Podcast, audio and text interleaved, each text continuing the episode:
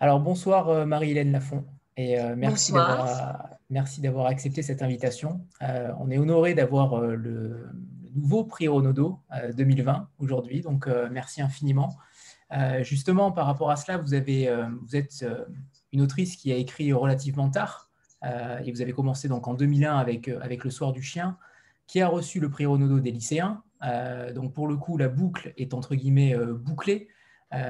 J'aimerais savoir justement quel est quel est l'effet de ce prix Renaudot sur sur vous, sur votre, sur votre morale, et notamment dans une période aussi compliquée, mais également pour la suite par rapport à votre, à votre statut d'écrivain. Est-ce que véritablement ce prix va mm-hmm. déclencher, selon vous, quelque chose?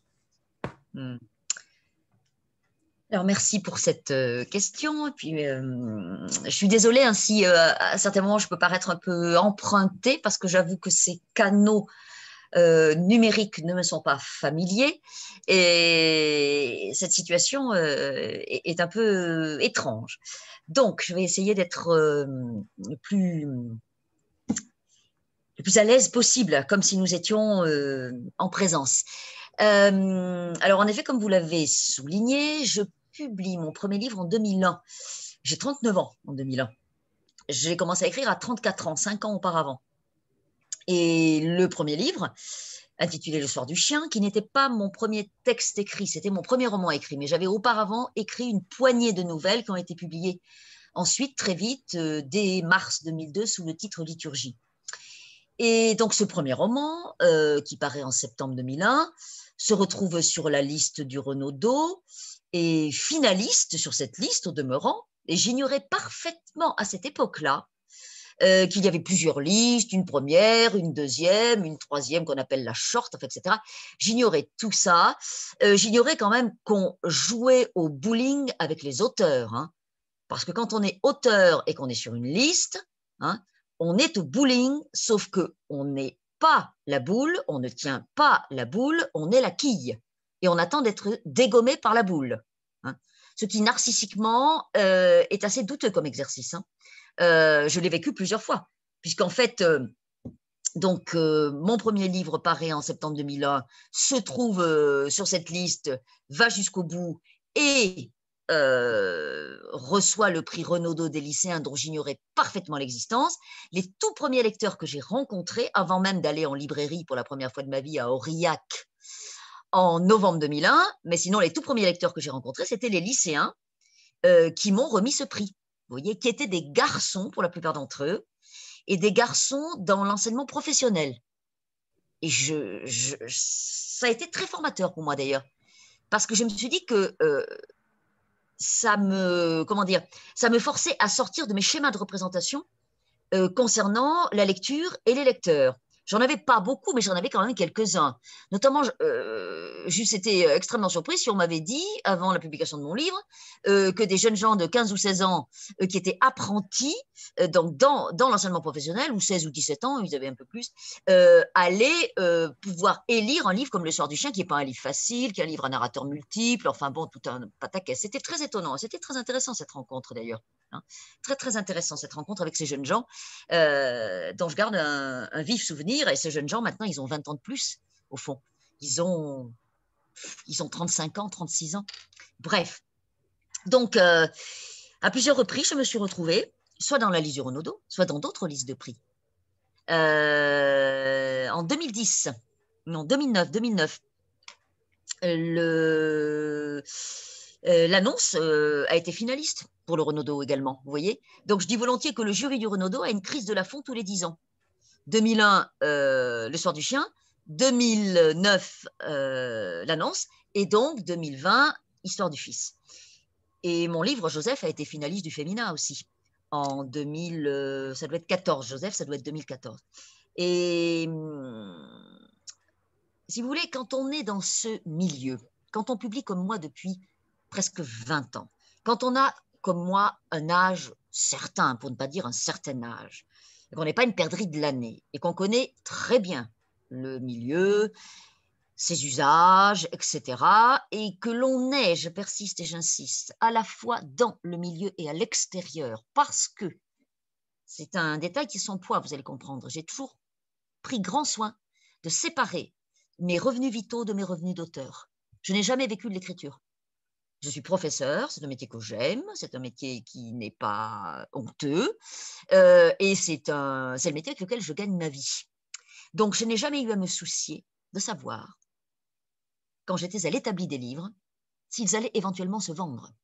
Ça, c'est fondamental en ce qui me concerne, hein, pour mon travail d'écriture depuis 20 ans. De même, oui, depuis 20 ans que je publie. Vous voyez hein. Et c'est une manière de répondre à votre question aussi, à savoir que je suis très contente hein, que euh, mon éditeur, ma maison d'édition, mon éditrice et moi-même ayant reçu le Renaudot. Hein, euh, voilà, euh, c'est une joie, je l'ai dit la semaine dernière, enfin il y a 15 jours, et les joies sont d'autant plus grandes qu'elles sont partagées. Je la partage. Hein. je la partage avec mon éditrice, je la partage avec ma maison d'édition. C'est un parcours de 20 ans de fidélité.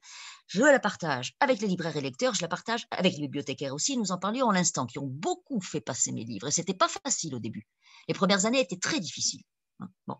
Euh, notamment mon livre de 2003 sur la photo, il fallait être très courageux pour le publier.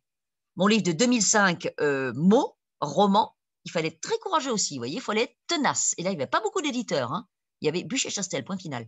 Voilà. À partir du moment où j'ai commencé à vendre des livres, évidemment, hein, d'autres éditeurs, on connaît les mœurs du milieu, sont venus me solliciter. Et je suis restée chez Bûcher-Chastel. C'est un choix que j'ai fait. Hein. Et euh, c'est tout ce parcours-là qui est souligné par euh, l'attribution de Renaudot aujourd'hui, si vous voulez. Hein. Donc, euh, c'est ce que j'appelle un parcours de fidélité et de confiance. Même si ces mots ont l'air d'être de grands mots, eh bien, je crois qu'ils sont à leur place là. Voilà. Donc, évidemment que, si vous voulez, je suis très... j'ai ma dose de vanité comme tout le monde. Donc évidemment que ça m'a fait plaisir de voir la couverture de mon livre sur les panneaux Jean-Claude Decaux pendant une semaine à Paris. Évidemment, j'ai trouvé ça flatteur. Hein. Bon, j'ai pris grand soin qu'il n'y ait pas mon visage. Hein. Ma gueule, je la vois suffisamment tous les jours. Je ne vais pas en plus la faire placarder dans Paris. Hein. Mais en revanche, j'aime beaucoup le bandeau de mon livre vous savez, ce morceau d'été, ce morceau de peinture de Jacques Truffémus, qui est un, vraiment euh, un été vert et bleu, et ça m'a beaucoup amusé, grâce au Renaudot, hein, euh, de, faire en sorte que euh, le, ce tableau soit comme ça suspendu dans l'hiver de Paris pendant une semaine. J'ai reçu énormément de messages, tout ça est très émouvant, tout ça est très... Voilà. mais très honnêtement, pour euh, en terminer avec cette question, entre moi et moi, à l'établi d'écriture et au travail sur le chantier, euh, ça ne changera rien. Ça ne changera rien. La, hum, comment dire, le doute, euh, le vertige et la jubilation attachés au travail d'écriture, je pense que, et j'en suis persuadée, hein, ils seront exactement les mêmes exactement les mêmes. Euh, je ne crois, enfin, on peut se tromper, on peut avoir des illusions sur soi-même, évidemment, hein, à tout âge, au mien aussi. Mais euh, je ne crois pas que là, si vous voulez, en profondeur, dans l'intimité de l'écriture, quelque chose sera changé. En ce qui concerne ce que j'appelle l'aval, c'est-à-dire la vie publique du livre, évidemment que ce livre-là va être infiniment plus visible que les précédents. On sait que les quatre grands prix de l'automne et surtout les deux premiers ce qu'on appelle les deux premiers, à savoir le Goncourt et le Renaudot, sont des accélérateurs de particules, hein, on le sait. Donc, euh, je vais voir ce qui arrive à mon livre en termes de vente, en termes de visibilité. Je vais accompagner ça, je m'en réjouis. Euh, ce n'est pas parce qu'un livre a du succès qu'il est mauvais. Ce n'est pas parce qu'il en a qu'il est bon.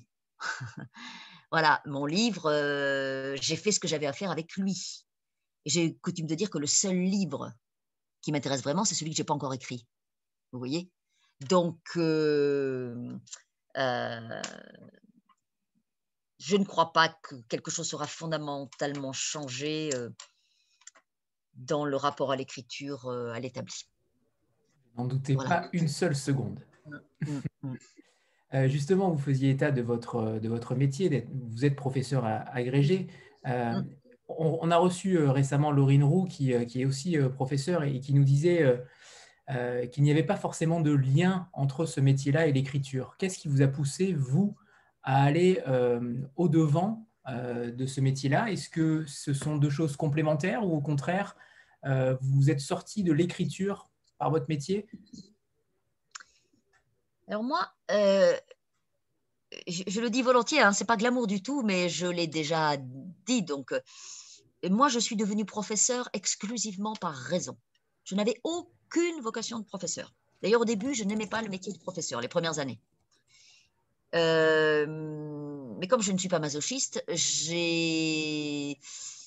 n'ai pas mis euh, longtemps à comprendre que euh, si je faisais ce métier en ne l'aimant pas, ça allait être l'horreur. Pour les élèves, pour moi, pour tout le monde. Ça allait être infâme. J'ai commencé à 22 ans, hein, je n'avais pas tout à fait 22 ans. Et donc, j'ai très vite compris ça. Et je ne sais pas où je suis allée chercher en moi les ressources nécessaires, mais en tout cas, j'ai eu la chance de les trouver. Et j'ai appris à aimer ce métier en le faisant, à lui trouver du sens en le faisant.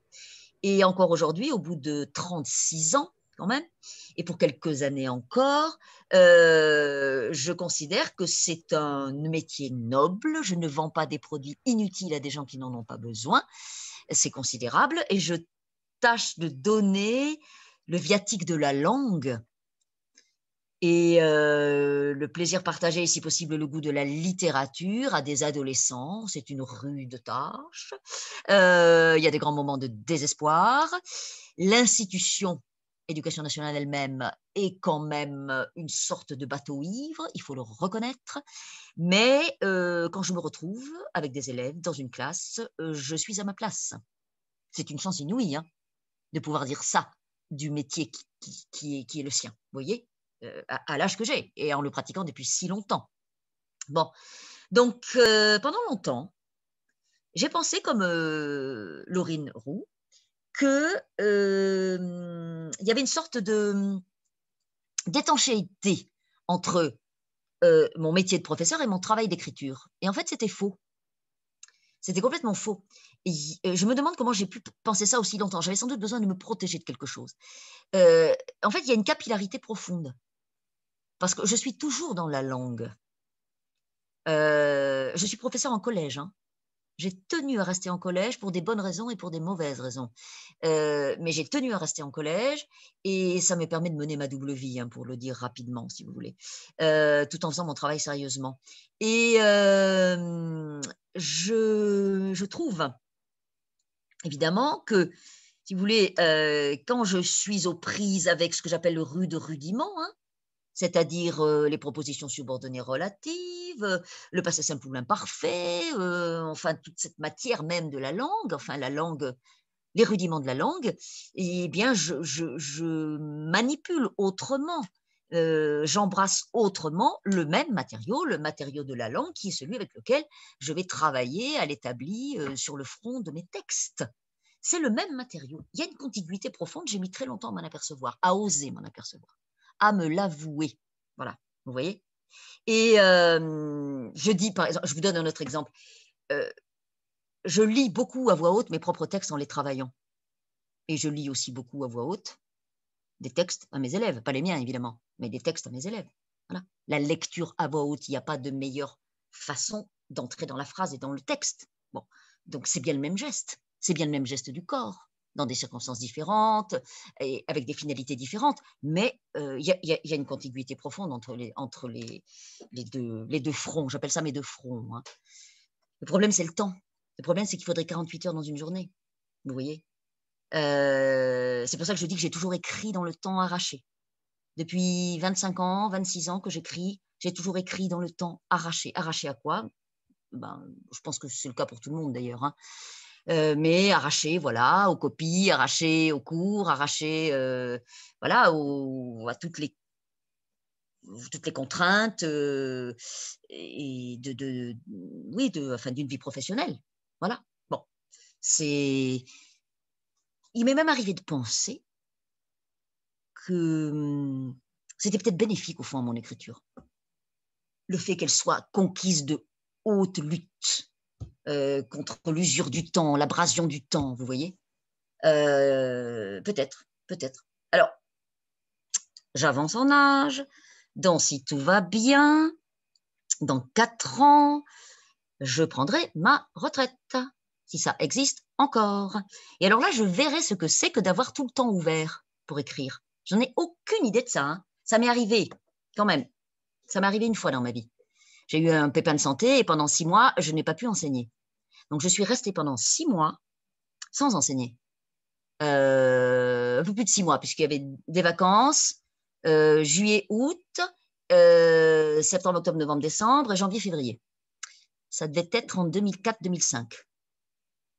Et je ne m'en suis pas rendu compte en le faisant. J'ai quand même fait une chose qui est très, très révélatrice de, cette, de ce rapport que j'ai tendu au temps. J'ai ouvert deux chantiers en même temps pour avoir quand même deux fronts, pour avoir quand même deux pôles. Vous voyez, comme des pôles de tension vitale. J'ai ouvert deux chantiers en même temps. voilà. Ce qui est surprenant, Marilène, c'est que vous utilisez des termes euh, chantier, l'établi. Hum. Euh, hum. pour, vous êtes la seule, la seule autrice à, parler ainsi de vos livres. Hum. Euh, quel est ce rapport-là? Est-ce que c'est votre passé familial? Est-ce que pourquoi cette matière-là? Vous avez aussi ce, rapport avec le corps, avec, euh, mm. avec la matière, avec l'oralité. Mm. Pourquoi, pourquoi ces mots-là? Mm. Je crois que c'est d'abord lié à cette question du corps. Euh, si vous voulez, tant qu'à faire, euh, si c'était exclusivement, ou en grande partie en tout cas, ou en majeure partie, d'origine sociologique, liée à mes origines paysannes, je dis pas rural, je dis paysanne, c'est pas la même chose. Hein. Je ne confonds pas les deux. Et il se trouve que mes origines paysannes, pour le coup, ne sont pas du tout euh, de l'ordre de la source nimbée par, euh, euh, comment dire, les, la nostalgie d'un temps passé et révolu. Il se trouve qu'elles sont complètement directes. Il se trouve que ce sont mes parents qui ont été paysans et mon frère qui l'a été aussi jusqu'en 2018. Donc c'est c'est d'une totale urgence. Hein. Euh, j'emploie volontiers la métaphore paysanne pour parler du travail d'écriture, hein. volontiers. Je dis que euh, la matière même de mes livres mûrit en cave profonde. Je dis qu'elle fermente. On est dans la métaphore fromagère. Hein. Mais mon grand-père fabriquait du Cantal et mes parents ont fabriqué du Saint-Nectaire fermier. Ce sont des fromages qui mûrissent et fermentent en cave profonde. C'est une métaphore que je file très consciemment. Euh, je parle euh, de l'engrangement. J'engrange le texte dans l'ordinateur, par exemple, vous voyez Première version du texte papier-crayon, mais ensuite je le rentre dans l'ordinateur. Je l'engrange dans l'ordinateur, je le mets dans la grange. Bon. Et des métaphores agricoles, comme ça, j'en ai euh, toute une ribambelle. Elle colle exactement. Elle colle exactement au, processus même d'écriture. Mais ce qui est plus, déterminant que ça, c'est ce sur quoi vous avez mis le point, le doigt en tout cas, dans votre question, c'est le corps. C'est la question du corps. Je parle d'établi, je parle de chantier, euh, parce que j'empoigne le matériau verbal. Comme euh, le maçon empoigne la truelle et le. Voilà. Mon matériau, euh, c'est pas du ciment, c'est pas de la peinture, c'est pas c'est euh, la viande des mots, les mots, les mots. Voilà, la langue. Voilà, et je la malaxe. Hein. Et quand je dis que je la malaxe, c'est physique, puisque, puisque il y a d'abord papier-crayon, donc euh, ça se touche, papier-crayon. Hein. Ensuite, il y a d'ailleurs les gestes sur le clavier qui sont aussi très physiques, et puis surtout, surtout, il y il y a la lecture à voix haute. Il y a la lecture à voix haute qui est pour moi absolument indispensable dans le travail du texte. Pour ajuster la phrase, j'ai trouvé son rythme, voilà, juste mot à la juste place si possible. Quand je dis ajuster, c'est ça, hein, c'est aussi une affaire musicale, très musicale. Donc, euh, cette, cette manière de, de, de dire, euh, euh, et là, c'est imposé très vite, parce que j'en ai pas trouvé d'autres. Elle est manifestement assez parlante, elle permet de partager, qui en principe est assez impossible à partager, c'est-à-dire la vertigineuse et jubilatoire solitude du travail d'écriture. J'ai écrit un livre qui s'intitule Chantier, qui est un livre sur l'écriture. Hein. Je l'ai intitulé Chantier, je ne pouvais pas l'intituler autrement. Et enfin, je vais dire une dernière chose. Euh, c'est visible d'ailleurs dans, dans, Les Pays, dans celui de Médic qui s'intitule Les Pays. J'ai essayé de le tourner en dérision, mais c'était très douloureux à l'époque où je l'ai vécu. J'ai fait des études de lettres. Et pendant mes études. J'avais une allergie radicale, c'était horrible à tout discours théorique sur la littérature. Je ne comprenais rien, rien, rien à Barthes, rien à Genette, rien à Zvetan Todorov.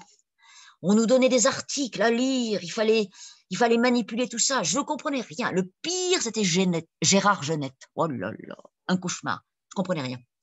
Et euh, c'était douloureux, hein, parce que j'avais peur de ne de, de, pas réussir le CAPES, de ne pas réussir l'agrégation, parce que je ne pouvais pas accéder à la théorie littéraire. Je ne pouvais pas.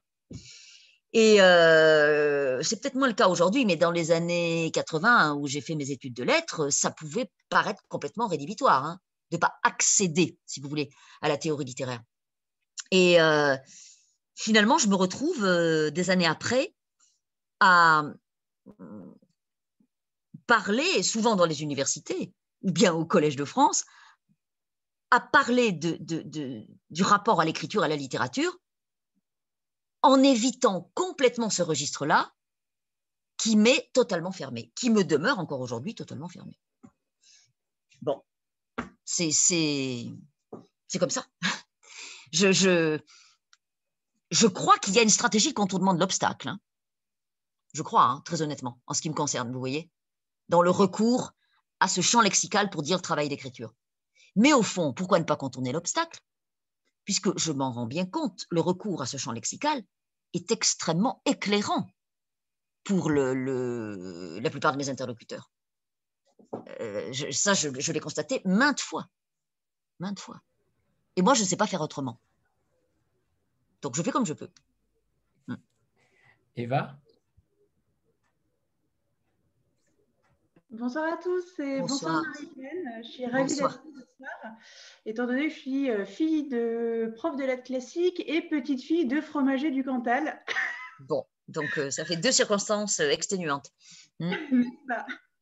et, justement, bah, parlons un peu du, du Cantal. C'est vrai que c'est un, un lien avec on va dire, un fil conducteur euh, dans la plupart de, vos livres euh, qui, parle du Cantal, de ses habitants, de ses, de ses lieux, euh, de ses coutumes. vous êtes originaire du Cantal, mais ça fait quand même un certain nombre d'années, il me semble, que vous vivez en région parisienne pour, votre travail. pourquoi cette, cet attachement aussi fort au, Cantal et cette envie mmh. d'en parler dans vos livres? Mmh, mmh, Oui. Alors, j'aime beaucoup le mot attachement. Hein.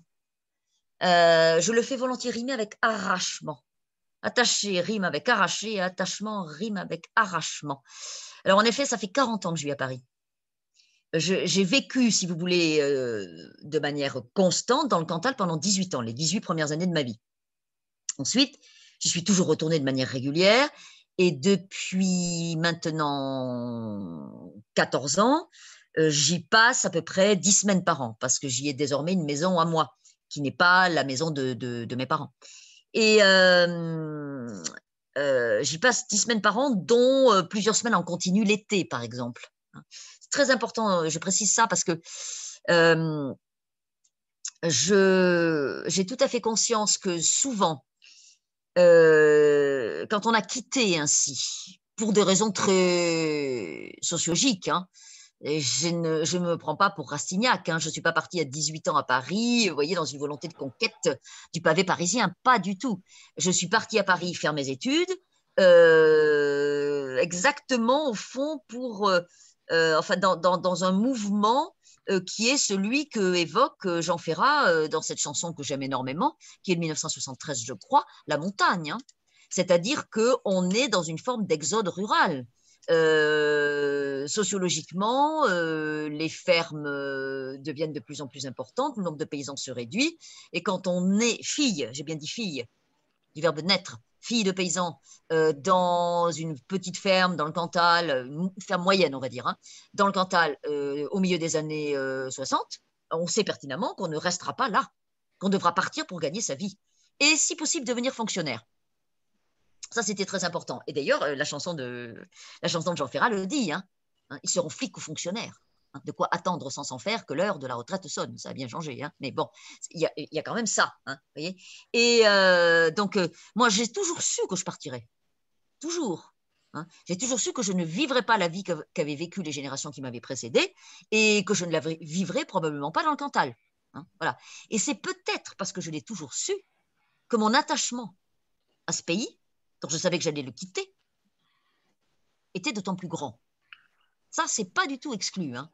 Je me revois encore au pensionnat, j'étais pensionnaire hein, à partir d'âge de 11 ans. Je me revois encore, j'avais 11 ans, j'avais 12 ans, j'étais en sixième, j'étais en cinquième. Je me projetais comme étant plus tard euh, dans, des villes. Je quittais ce lieu. Voilà. Et je quittais ce milieu, ça va ensemble, on quitte le lieu et le milieu. Et je crois que cette hyper-mémoire hein, des gestes, des façons de dire, des façons d'être, des façons de faire, cette hyper-attention, hein, cette hyper-acuité hein, à ce que je voyais autour de moi, elle a été induite par cette certitude que j'avais que je ne vivrais pas cette vie-là. Voilà. C'était pas, c'était tacite. On n'avait même pas besoin de le dire. En plus, il s'est avéré que j'apprenais bien à l'école, on disait ça, elle apprend bien. Alors, puisqu'elle apprenait bien, ben, elle ferait des études, c'est tout, elle serait institutrice. Voilà, c'était ça pour les filles, on serait institutrice. Voilà, bon. Il se trouve que euh, j'ai fait des études un peu plus, un peu différentes et que je me suis retrouvée professeur de lettres, mais enfin bon, voilà, la trajectoire était celle-là, vous voyez. En revanche, j'ai toujours su que si un jour j'osais écrire, j'écrirais du lieu et du milieu d'où je venais ça s'imposait organiquement. C'était aussi une question de fidélité aux origines. Parce que on le sait, c'est le cas de tous les transfuges sociaux. C'est une thématique rebattue dans la littérature. Les transfuges sociaux sont toujours soupçonnés de trahir. Les transfuges sociaux doivent toujours en faire dix mille fois plus que les autres pour ne pas euh, être euh, voués aux gémonies et vilipendés par ce CEX qu'ils ont quitté, il pourrait être éventuellement toléré et admis par ce hein, euh, au milieu desquels ils vivent. Voilà, les transfuges sociaux savent qu'ils ne seront jamais de plein pied dans aucun milieu, ni le milieu premier, ni le milieu suivant. Exactement, Nicolas Mathieu, je, vois le message, bien entendu. C'est comme ça. Donc, euh, j'écris du lieu et du milieu d'où je viens, j'en inscris une trace. Inscrire, écrire, c'est la même famille de mots, vous voyez hein. euh, Il y a une forme de fidélité, il y a peut-être quelque chose qui est de l'ordre de la dette, il y a peut-être quelque chose, quelque chose qui est de l'ordre de la culpabilité judéo-chrétienne, et pourquoi pas, après tout, euh, je suis une ancienne élève des écoles religieuses. J'ai été élevée dans la religion catholique. En matière de culpabilité, j'en connais un rayon. Euh, donc, euh, ça peut faire du matériau littéraire. Ça ne m'a pas rendu dingue. je, enfin, juste un peu, pas plus. Ça ne m'a pas empêché de vivre. Et comment dire Ça m'a peut-être ses origines un peu, un peu rudes, voyez, un peu austères. Euh, ce rapport que j'ai eu très jeune au travail, à la contrainte, à la nécessité de faire, même si on n'a pas envie. Voilà. Eh bien, euh, c'est probablement en partie ce qui m'a rendu capable de mener, par exemple, la double vie assez éreintante que je mène depuis très très longtemps avec mon métier de professeur et avec l'écriture et l'accompagnement des livres. Voyez, par exemple. Donc, euh, bon, si les choses étaient vous voyez, toute bonne ou toute mauvaise, ça se saurait. Hein, voilà. Moi, je dis volontiers que euh, je n'ai pas de nostalgie. J'ai une inaptitude totale à la nostalgie. Je n'en ai pas du tout. Souvent, mes lecteurs en ont. Et comme la lecture, c'est l'auberge espagnole, on apporte son manger, hein, eh bien, mes lecteurs glissent leur nostalgie dans les silences de mes livres. Et Dieu sait qu'il y en a beaucoup hein, de silences dans mes livres. Il y a beaucoup de blanc. Je ne déplie, je ne déploie pas tout. Donc, euh, les lecteurs ont du travail. Ils déplient, ils déploient. Et éventuellement, ils glissent leur propre nostalgie là-dedans. Grand bien face à mes lecteurs. En ce qui me concerne, je n'ai pas du tout un rapport nostalgique à ce lieu, à ce lieu, à ces lieux et à ce milieu. Et j'ai, j'ai, je termine là-dessus, une joie, mais vraiment au sens euh, profond du terme, intense, intense, euh, et une reconnaissance immense euh, au paysage. Ce que j'appelle, j'appelle paysage le corps du pays. Moi, je, suis née dans une vallée infime qui s'appelle la vallée de la Santoire, qui est à la lisière entre le plateau du Césalier et un plateau encore plus petit qui s'appelle le plateau du Limon. On est à 1000 mètres d'altitude. C'est du grand pays. C'est du paysage majuscule. Je suis née dans un, euh, comment dire, enfin, sur une terre d'une beauté déchirante. Ça, c'est une grâce inouïe. Et je ne sais pas pourquoi, hein, j'ai eu la chance de toujours le savoir, de toujours en jouir, même enfant, même adolescente. Et ça persiste, ça persiste. Cette grâce-là ne s'est jamais démentie. Et ça, c'est une force inouïe, c'est une chance inouïe, inouïe d'avoir ça. Vous voyez? Je le dis dans Chantier, euh, je dis que j'ai une histoire d'amour avec les arbres et avec le paysage, et que c'est une histoire d'amour qui dure, qui ne finit pas, euh, qui est toujours neuve. Je suis pour toujours dans le bleu des débuts, avec euh, le paysage, avec les arbres, avec les saisons, avec les nuits, avec le vent. Euh, et même quand je suis à Paris, il suffit que je fasse une seconde de, silence en moi pour retrouver immédiatement le goût du vent, euh, euh, le grain précis d'un crépuscule. Euh, c'est une, une chance inouïe. inouïe. Donc, pour toutes ces raisons, je, suis fidèle au Cantal. Vous savez, l'exergue de mon premier livre, c'est Ne glisse pas ailleurs, creuse sur place. C'est une citation des notes sur les cinématographes de Robert Bresson je creuse sur place. Et je pense que je n'épuiserai pas le Cantal, c'est lui qui m'épuisera. Euh, c'est mon pays premier, chacun portant soi le sien. Et j'ai souvent eu des témoignages du fait que des lecteurs étaient infiniment touchés par mes livres alors qu'ils n'ont jamais mis les pieds dans le Cantal, qu'ils n'en ont même pas l'intention, qu'ils n'ont jamais vu une vache de leur vie. Et qui se contrebattent complètement de, la politique agricole commune. Voyez Donc, euh, encore une fois, chacun porte en soi son pays premier. Et le mien a ces contours-là. Voilà. Et c'est assez irrémédiable. Alors, Marie-Hélène, on se laisse bercer par vos mots. Alors, c'est très difficile, mais on n'a pas encore parlé du livre. Euh, mhm. J'aimerais bien que, que, vous en fassiez, que vous en mhm. fassiez euh, votre ressenti par rapport à, cela. Comment on, pourrait expliquer ce livre-là qui est euh, multiple, avec des allers-retours, avec, avec énormément de choses, mais en même temps avec très peu de mots. C'est extrêmement concis. Vous arrivez à, à, détenir une certaine substance de chaque mot. vous le travaillez, vous le, vous le, polissez, ce mot à chaque fois. mais l'histoire, l'histoire, comment ah ben, arrivez-vous à la définir? Ah, mais l'histoire, euh, je n'ai rien à faire. L'histoire, elle me tombe dessus. Euh, on est en. Le réel toujours m'empoigne. Hein. Le réel est inépuisable, lui aussi. Hein. Euh, c'est Claude Simon qui le dit. Hein. Le réel est inépuisable. Donc, il en va ainsi à peu près de tous mes livres. Je pars toujours du réel. Pour celui-ci, l'histoire, l'histoire du fils, me tombe dessus, c'est le cas de le dire. J'en suis le témoin euh, en août 2012. Il arrive en août 2012, tout à fait au début du mois d'août, ce qui arrive parfois dans les familles. Hein. C'est-à-dire que euh, ce n'est pas ma propre famille d'ailleurs. Hein. Ça, ce n'est pas un détail indifférent. C'est une euh, famille, une nébuleuse familiale, une grande famille dont je suis très très proche depuis, depuis ma 16e année. ça fait quand même extrêmement longtemps que je n'ai plus 16 ans.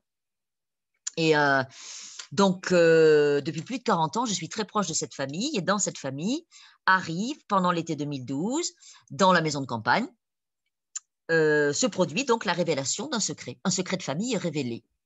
Bon, c'est assez banal. Il se trouve que je suis là, pas loin en tout cas, et que dans cette famille où on me connaît depuis toujours, on lit tous mes livres, etc. Donc j'ai presque envie de dire, on me convoque immédiatement.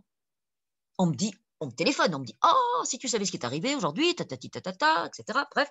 Et il faudra, ah, c'est une histoire pour toi, il faut absolument qu'on te le fasse rencontrer, il faudra absolument que tu la racontes. Voilà, je suis assignée. Hein. Et évidemment, l'histoire me plaît beaucoup. Hein. Parce que, pour dire les choses rapidement, c'est facile à résumer rapidement. Euh, on est donc en 2012. Arrive un monsieur de 88 ans il a 88 ans en 2012, c'est donc un perdreau de l'année. Hein. Il arrive, pas seul, mais avec son propre fils, qui a mon âge exactement. Hein. Donc en 2012, il a 50 ans, son fils. Et ces deux messieurs hein, surgissent donc dans cette famille. Ils viennent du Lot. Ils surgissent dans la cour de la maison de campagne du Cantal. Et le vieux monsieur dit Je suis le fils de l'oncle, alors celui que j'appelle Paul, moi, dans le roman, qui s'appelle pas Paul dans la vraie vie. Je suis le fils de, dit-il, ce vieux monsieur de 88 ans. Et à aucun moment, personne ne songe à remettre un seul instant en question cette euh, affirmation. Les corps parlent avec une telle évidence, c'est tellement stupéfiant que tout de suite, tout le monde est persuadé qu'en effet, il est bien ce qu'il dit, à savoir le fils de. Le problème, c'est que le, celui que j'appelle Paul dans mon roman, qui était mort depuis longtemps, était prétendument mort sans enfant. Il n'avait jamais eu d'enfant. Or, si, il en avait eu un. Celui-là, là, qui avait 88 ans et qui arrivait en disant Je suis. Voilà. Alors, attendez, vous dites c'est romanesque mais c'est ahurissant. C'est pour ça que je dis que le, réel est complètement rocambolesque et délirant, parce que je le rencontre, moi, cet homme-là, je le rencontre. Il a 88 ans, mais il est très vif, très alerte. Je le rencontre à plusieurs reprises. Je parle avec lui. Il raconte volontiers son histoire. Hein. Et les, détails qu'il donne sur sa naissance, donc naissance illégitime en 1920, hein. sa mère est fille-mère en 1920, c'était enfin 1900, pardon, 24. Alors, ce n'est pas la même chose que d'avoir aujourd'hui un enfant toute seule, hein, en 1924. Et sa mère, en 1924, elle a plus du tout l'âge où on fait les enfants à cette époque-là. Hein. Euh, elle a, quand il naît, elle a plus de 35 ans. Vous voyez hein. À cette époque-là, en 1924, on ne fait pas les enfants à 35 ans. Aujourd'hui, oui, mais pas à cette époque-là. En plus, elle fait cette chose ahurissante, c'est qu'elle choisit de ne pas élever son enfant, mais de le confier à sa sœur. Je n'invente pas tout ça. Tout est dans le réel. Hein, y compris certaines scènes qui peuvent paraître complètement ahurissantes, hein, notamment par exemple la scène de la révélation de l'identité du père, de son métier, de son adresse au moment du mariage. par exemple, ça je l'invente pas. C'est vraiment passé comme ça dans la vie. Voilà le matériau qui me tombe dessus. Tout le monde me dit, il faut que tu racontes ça. Moi, je dis, oui, oui, bon, je vois bien, je raconterai, je raconterai, mais laissez-moi le temps. Laissez décanter, il faut que je laisse poser. Il faut que je laisse poser, c'est pas possible, il y en a trop tout de suite, je sens que la difficulté pour moi, ça va être ça. Il y en a trop. C'est trop pittoresque, c'est trop romanesque, il y a trop de péripéties, c'est trop rocambolesque. Je ne vais pas me mettre à écrire une saga de, de, 800 pages. Je ne vais pas faire une série. C'est pas mon esthétique, je suis incapable de faire ça. Donc, je fais ce que j'ai toujours fait, je laisse le temps passer. Je ne prends pas de notes. Hein. Je ne fais pas de plan. Euh, par exemple, quand je me suis entretenue à plusieurs reprises avec ce vieux monsieur charmant, je n'ai pris aucune note. Je lui ai même à peine posé des questions. Je l'ai laissé dérouler. Je n'ai pas posé de questions. Quasiment pas. Vous voyez? Voilà. Hein. Euh, et euh, j'ai attendu. J'ai hésité longtemps, hein, parce qu'à deux reprises, j'ai essayé d'ouvrir le chantier, je n'y arrivais pas. Ça n'avait pas assez décanté. Vous voyez? Le travail d'épure que fait le temps n'était pas assez avancé. C'était encore trop frais, il y avait encore trop d'anecdotiques, trop de rocambolesques, trop de pittoresques. Je fuis le pittoresque, je fuis le pathos. Euh, il y en avait trop. Il fallait que j'attende, il fallait que j'attende, il fallait que j'attende. Donc j'ai attendu. Et au bout de quatre ans à peu près, j'ai pu empoigner le matériau. Je savais que j'aurais des tableaux. Il n'y a jamais de chapitre dans mes livres. Hein. J'aurais des tableaux, j'aurais des scènes, et simplement la première, je savais que la première devait être la première, mais j'ai tellement reculé pour l'écrire, celle-là. Elle était tellement terrible à écrire que je l'ai écrite en dernier.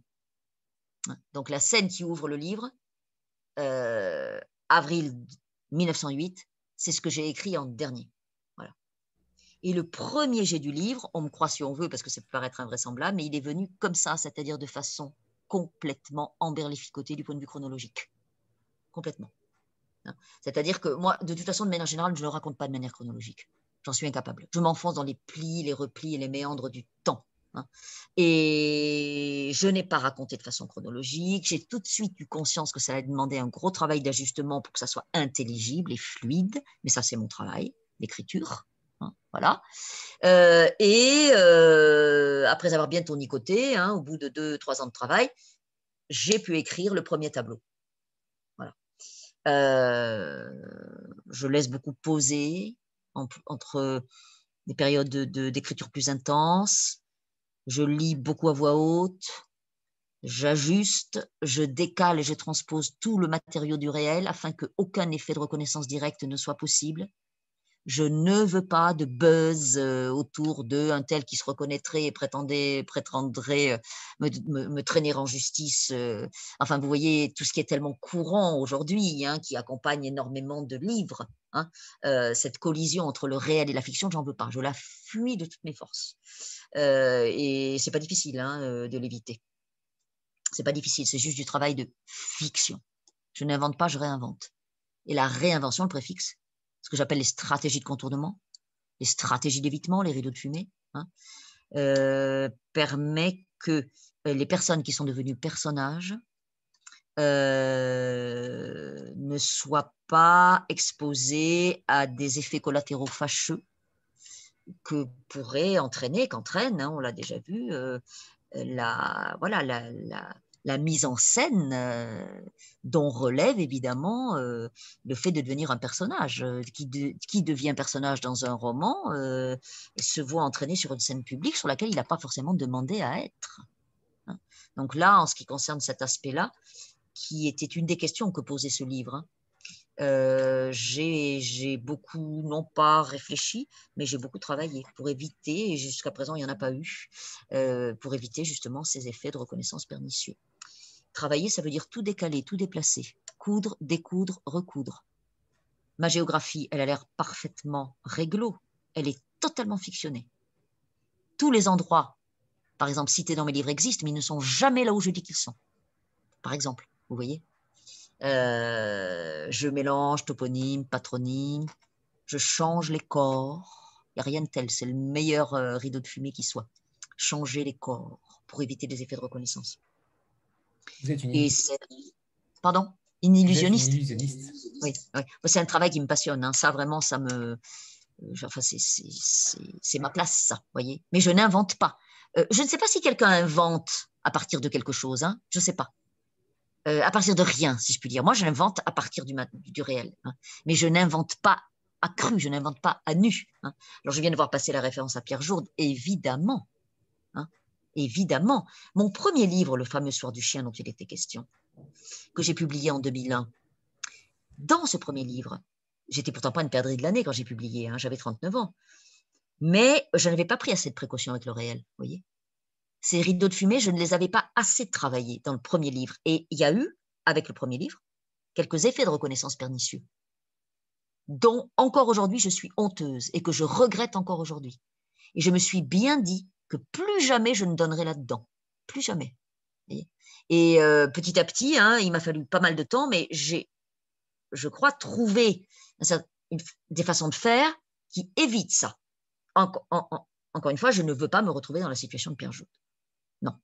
Et le village de Pierre Jourde, je le connais très bien. C'est à 30 km de l'endroit où vivent mes parents, où j'ai grandi. Euh, euh, où j'ai maintenant une maison à moi, etc. Hein. C'est le même corps de pays, c'est le même fonctionnement euh, autarcique dans des villages où chacun euh, vit sous le regard d'autrui, etc. Enfin, c'est le fonctionnement des villages. Hein. On le connaît. Les, villages et les familles sont des nids à secret et des nids à histoire. Hein. Donc, on en ferait des romans avec tout ce matériau. Mais j'ai, je n'ai pas envie que les personnes qui deviennent personnages dans mes livres soient euh, empoignées, voilà. Hein. et je n'ai pas non plus envie, moi, encore une fois, de me retrouver dans la situation de Pierre, Pierre Pas du tout, pas du tout. C'est tout à votre honneur. Euh, Stéphanie? Oui, bonsoir euh, Marie-Hélène. bonsoir à tous. Alors moi, euh, j'ai un peu honte de le dire, mais c'est le premier roman euh, que vous écrivez, enfin que, que, je lis de, vous. Mhm. Je découvre votre plume et alors j'ai été euh, tout à fait emportée par ce style qui est très caractéristique, très, très singulier. donc vous avez une écriture qui joue sur l'économie de, des mots. Alors peut-être pour une condensation des effets, parce que c'est l'effet en tout cas que ça m'a fait. Euh, donc, est-ce que c'est une exigence que vous vous imposez vraiment euh, d'éviter en fait euh, tous les développements, tous les, voilà, tout ce qui pourrait surcharger la prose? Est-ce que c'est vraiment dans ce sens que vous travaillez? Et quel serait, donc question subsidiaire, quel serait le, conseil que vous donnez à un, auteur qui débute et qui souvent a tendance à, surcharger son texte d'adverbes et d'adjectifs. Je, saisis au, vol le mot adverbe, parce que figurez-vous que quand j'ai euh, euh, publié mon premier livre, Le soir du chien, qui est un roman court, hein, tous mes textes sont courts, euh, l'éditrice, en lisant mon manuscrit, après l'avoir accepté, hein, m'a demandé de retravailler certains points, ce qui me paraît tout à fait de bonne de bonne guerre, et notamment justement les adverbements. Il y avait beaucoup d'adverbements dans mon premier texte. Je pense que c'était une béquille d'écriture, ça me rassurait l'adverbement. Vous voyez, je me, protégeais, je me lovais dans les adverbements. Hein. Euh, j'y pense euh, quand vous, quand vous le dites. Alors, euh, j'écris à l'os. J'ai toujours fait ça. Hein. J'ai horreur des explications. j'ai horreur au cinéma ou quand je lis ou quand je vois un spectacle, etc., qu'on me dise ce que je dois ressentir, qu'on me le glose, qu'on me le déploie, qu'on me le déplie. Euh, j'estime que je suis tout à fait à même de le faire moi-même. Euh, et je fais cette confiance à mon lecteur dans une certaine mesure. Je lui donne du travail. Hein. Il y a beaucoup de silence dans mes livres. Euh, il y a beaucoup de hum, comment dire, euh, de pistes dont on voit le départ comme un chemin qui partirait dans un bois, mais que l'on ne suit pas, que je ne développe pas, donc qui reste comme ça ouverte. Et je crois que j'ai une sorte d'angoisse de la prolifération de la matière textuelle. Euh, ça, je crois que c'est profondément. Je vois, je vois extrêmement bien d'où ça procède, hein, mais je ne vais pas faire ma, psychanalyse ce soir. Hein. Euh, le résultat, c'est que euh, esthétiquement, ça a une conséquence. Je coupe, je sabre, je ne déploie pas déjà au départ, ça m'évite d'avoir à, découper et à sabrer. Hein. Euh, et j'essaie, par un long travail de répétition, de lecture à voix haute, de longs temps de pause entre chaque phrase, c'est très important. J'essaie de, de faire rendre à chaque mot tout son sucre, tout son jus. Voilà. Et pour faire rendre tout son jus à un mot, il faut qu'il ait la place. Il faut qu'il soit à la juste place dans la phrase. Voyez? Euh, Que le rythme de la phrase lui permette de prendre ses aises, de se déployer, lui, le mot, et ne pas euh, le, comment dire le ne pas détruire ses effets par une coagulation hein, d'autres mots qui viennent lui couper l'herbe sur le pied. Hein. bon. Mais ça, c'est du travail. Hein. C'est de l'attente, c'est du gai, c'est de la patience, c'est de la répétition. Euh, c'est pas du tout de la douleur. Moi, j'adore ça. C'est ma place. Euh, c'est de l'instinct, beaucoup d'instinct. C'est du doute aussi, tout le temps. Il est très rare quand je lis un texte à voix haute que je lise exactement ce que j'ai écrit. Ça bouge, les textes continuent à bouger. Surtout la ponctuation. Je ne lis quasiment jamais la ponctuation que j'ai écrite. C'est mon plus grand vertige, la ponctuation. C'est par là que la phrase respire. Hein. Et c'est mon plus grand vertige. Je suis toujours en doute sur la ponctuation. J'en ai un usage qui n'est pas tout à fait orthodoxe. Ce n'est pas l'usage que je suis censé enseigner à mes élèves, par exemple. L'usage que je fais du point-virgule, l'usage que je fais de l'absence de virgule, le refus que j'ai pour des raisons d'obscénité typographique, du point d'exclamation, du point d'interrogation et même du point de suspension. Je n'en utilise pas. Enfin, vous voyez, il y a, voilà, il y a tout un rapport un peu singulier à la ponctuation. Euh, mais je le dis volontiers, même si ça peut paraître être une formule facile, mais hein, la langue, c'est le pays que j'habite. Hein. et euh, fourrager, malaxer dans le matériau verbal, c'est vraiment ma place. et en effet, pardon. la question de paragraphe, hein. Euh, en effet, très peu de paragraphes, très peu de paragraphes. le, comment dire, plutôt que de phrases, j'aime parler de coulée verbale. Vous voyez? De phraser, de verser, de couler au sens euh, sismique du terme. Le Cantal est un volcan, je le ferai observer. Euh, ouais, de couler textuel. Et je j'évite de bloquer la phrase. Il faut qu'elle qu'elle aille à son terme. La passerelle est donc toute trouvée avec euh, le premier extrait, Marie-Hélène. Oui. oui, je vais lire un extrait. Anthony m'a fait le plaisir de me demander un extrait. j'en ai choisi deux. Voilà. Oui. On garde le deuxième pour, pour plus tard. Voilà. Alors, le premier, on est euh, à l'infirmerie du lycée de garçons d'Aurillac. Aurillac, si vous regardez les cartes météo, c'est toujours une des villes les plus froides de France. On est en janvier 1919 à donc à l'infirmerie du lycée de garçons d'Aurillac, il fait froid au lycée de garçons d'Aurillac, même à l'infirmerie, il fait froid.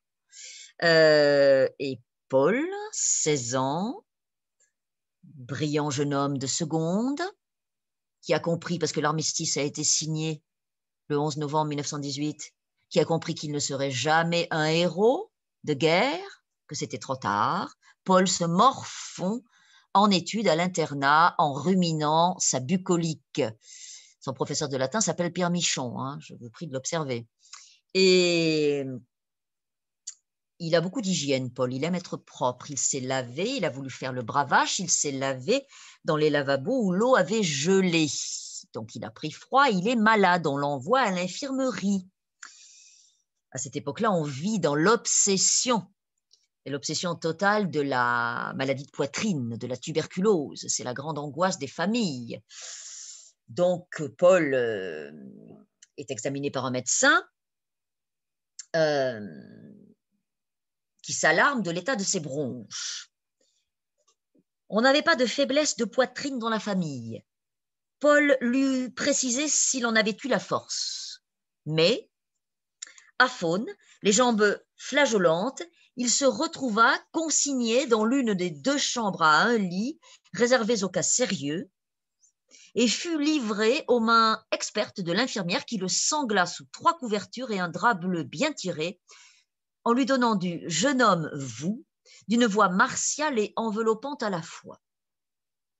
Il était à la limite de l'évanouissement, ne demanda pas son reste et se rendit compte seulement le lendemain soir que l'infirmière avait été remplacée. Des générations de lycéens avaient redouté l'expéditive Madame Brégançon, duègne massive et sans âge, engoncée dans une blouse immaculée tendue sur ses formes affaissées et dissuasives. Nul interne n'eût songé depuis l'âge de pierre à quémander auprès de l'insubmersible Madame Brégançon le moindre ersatz de sollicitude maternelle, voire féminine. On ne savait rien d'elle, on la brocardait à peine, et elle avait manifestement déserté la place sans bruit ni cérémonie. Mademoiselle G. Léoty lui succédait. Le nom, brodé sur la blouse, plut à Paul, même si l'initiale l'inquiétait un peu. Georgette, Gisèle, Gertrude, Gilberte, Ginette. Il pataugeait dans le marigot des prénoms, mais le nom avait de l'élan, de la tenue, et vibrait d'une onction élégante qui faisait image fiévreux et languissant. Il pensa à des navires, à des envols de grives aussi, au premier matin mordu d'automne, quand s'ouvre le faste temps de la chasse. Il devint attentif à la voix, grave, voilée, chaude, moirée, veloutée. Il épuisa ses adjectifs. Il s'appliquait, les yeux fermés, divagant et ramassé dans sa peau granuleuse peut-être la voix de mademoiselle Léoty, mais pas rocailleuse, ni éraillée, caressante, non, pas caressante, le contraire, presque le contraire. Ça vous passez dessus, vous passez au travers, vous rentrez dedans, vous touchez à l'intérieur sous la peau. Le troisième jour, le mercredi, il s'arrêta sur chaude et granuleuse et sut exactement à quel point c'était aussi sexuel. Les jours suivants, il s'appliqua à faire durer. Janvier s'effilochait dans le gris. Son frère, seul visiteur autorisé, fut chargé de faire courir des bruits alarmants sur le caractère contagieux de son état, afin de décourager les intrépides de la garde rapprochée qui fomentaient une intrusion nocturne et clandestine. Paul voulait le huis clos. L'heure était grave. Sous l'uniforme blanc de mademoiselle Léotie palpitait le Graal. Ça ferait l'affaire. Il lui donnait la trentaine, le visage était austère et la bouche déjà pincée, mais les oreilles parfaites, les yeux clairs, le cou souple, la nuque fraîche, les cheveux bruns, ramassés en un chignon que l'on devinait onctueux sous le mince calot réglementaire. Tout annonçait des félicités certaines il ne s'étonna pas de cet instinct très sûr qui lui épargnait le doute et les atermoiements des débuts. Il se savait beau, il avait faim, il était jeune, et cette femme, qui ne l'était plus tout à fait, le voyait. Il le sentait, il l'avait senti dès le jeudi. Pendant la visite du soir, elle n'avait ni rougi, ni détourné le regard au moment où, assis au bord du lit, guettant son approche, il s'était avancé vers elle en pyjama bleu et en état de tumescence manifeste, sous le prétexte d'éprouver la fermeté retrouvée de son pas. Il chancelait, elle l'avait saisi aux épaules, ils étaient de même taille. Elle avait enfoncé en lui l'éclat cru de ses yeux clairs. Elle avait dit, d'une voix presque rieuse, Recouchez-vous, jeune homme, on est presque toujours bancal sur trois jambes. Merci Marie-Hélène. C'était euh, extrêmement incarné, comme toujours. Merci. Euh, Isabelle? Bonsoir Marie-Hélène, merci pour cette rencontre. Bonsoir à tous. Euh, alors, c'est du coup très difficile. Anthony me fait un sale coup de passer après votre lecture quand même parce que je pense qu'on est tous un peu scotchés. Euh, moi, j'adore les lectures des auteurs parce que chacun lit son texte avec, euh, avec sa personnalité et on a eu la chance aussi d'entendre Laurine Roux la, semaine dernière et c'était complètement différent, super magnétique sur son texte. Et vous, c'est encore, voilà, c'est très incroyable complètement différent, mais vraiment euh, très, très musical pour le coup euh, je, sur, sur, sur, votre texte. Euh, moi, j'avais une petite question qui va un peu dans, dans, dans ce sens. Vous disiez que vous écriviez vos textes d'abord à la main et hum, que vous recopiez ensuite enfin, sur, sur ordinateur. Est-ce que du coup vous faites les modifications par écrit manuscrites? Et est-ce que euh, c'est un, rapport charnel en fait à l'écriture euh, qui, fait que vous le faisiez dans ce sens-là et, que vous hmm. écrivez encore à la main avant d'écrire sur oui. Alors, euh, je me rends compte moi-même hein, que je n'écris pas tous les textes à la main. J'écris à la main les textes dont, quand j'ouvre le chantier, je suppose qu'ils vont être ce que j'appelle un chantier long, c'est-à-dire éventuellement un roman si j'ouvre un chantier de texte plus court, j'ai tendance à l'ouvrir directement sur la machina. Ça, ça s'est imposé il y a quelques années. Vous voyez? Mais pour Histoire du Fils, par exemple, j'ai d'abord écrit à la main, papier, crayon. C'est très directement lié à ce que j'ai dit plus haut, à cette euh, nécessité d'inscrire une trace, une trace matérielle, papier, crayon, vous voyez, avec des ratures déjà, hein. Euh, en plus, euh, des textes papier-crayon qui sont à peu près illisibles pour quelqu'un d'autre que moi-même parce que j'ai une graphie manuscrite extrêmement, extrêmement difficile. Donc, euh, papier-crayon, c'est déjà un premier chantier. Il y a déjà de la rature. Je n'écris que d'un seul côté de la feuille. Je glisse des, des notules au verso, qui est vierge, de la feuille. Je glisse éventuellement au fur et à mesure parce qu'elles me viennent des pistes possibles. voyez? Au fond, ce qui me servirait, ce serait mes seuls carnets d'écriture. Ce qui me servirait de carnet d'écriture, ce serait les versos de mes pages de blocs. Ce sont des blocs, euh, pas à 4, mais plus petits. Là, je crois que ça s'appelle à 5, à spirale, que j'achète à Rion et Montagne. Euh, donc, je fais cette, j'écris cette première version. Et ensuite, j'engrange l'ordinateur, je ne recopie pas. C'est-à-dire que ce que je mets dans l'ordinateur euh, n'a parfois qu'un rapport assez lointain avec ce que j'ai écrit. Hein. Je retravaille beaucoup en engrangeant. Déjà, vous voyez, il y a des passages que je reprends tels quels. Mais pour beaucoup d'entre eux, ne serait-ce que pour la ponctuation, par exemple, déjà, le deuxième état du texte, celui qui est engrangé, en, engrangé, pardon, euh, a bougé par rapport au premier. Et ensuite, après cette étape-là de l'engrangement, euh, il y a de très nombreux allers-retours hein, entre, euh, euh, si vous voulez, euh, l'oralisation du texte, qui fait que je vais opérer des corrections. Et au début, quand j'ai commencé à travailler comme ça, j'imprimais pas mal de versions intermédiaires. J'en imprime de moins en moins maintenant, des versions intermédiaires. Vous voyez? J'en imprime, mais moins.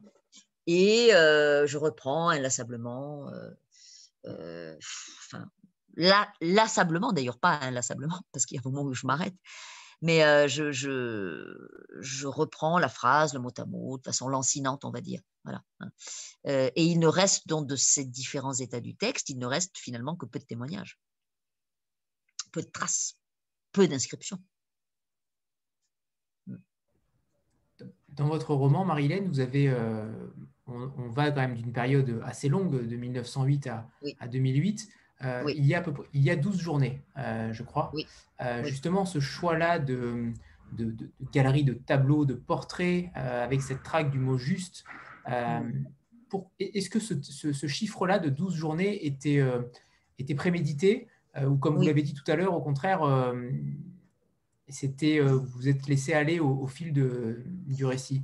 Alors, si vous voulez, il y a, ce qui s'est imposé au bout d'un long temps, donc plusieurs années de maturation, hein, ce qui s'est imposé, c'est euh, donc 12 tableaux. Ce sont ces 12 tableaux. Euh, euh, parce que 12 mois de l'année, parce que, bon, voilà, 12. Hein, c'était bien 12. C'était père d'abord, J'aime beaucoup les nombres pairs. Euh, on pouvait aller vers une sorte d'équilibre et d'harmonie avec 12. Bon, les 12 apôtres, si vous voulez. Hein. Enfin, bon, bref, j'en passe non des moindres. Euh, 12 tableaux en, euh, en euh, enfin, 100 ans en 12 tableaux. Hein. Donc, le travail de décantation, c'était fait, vous voyez.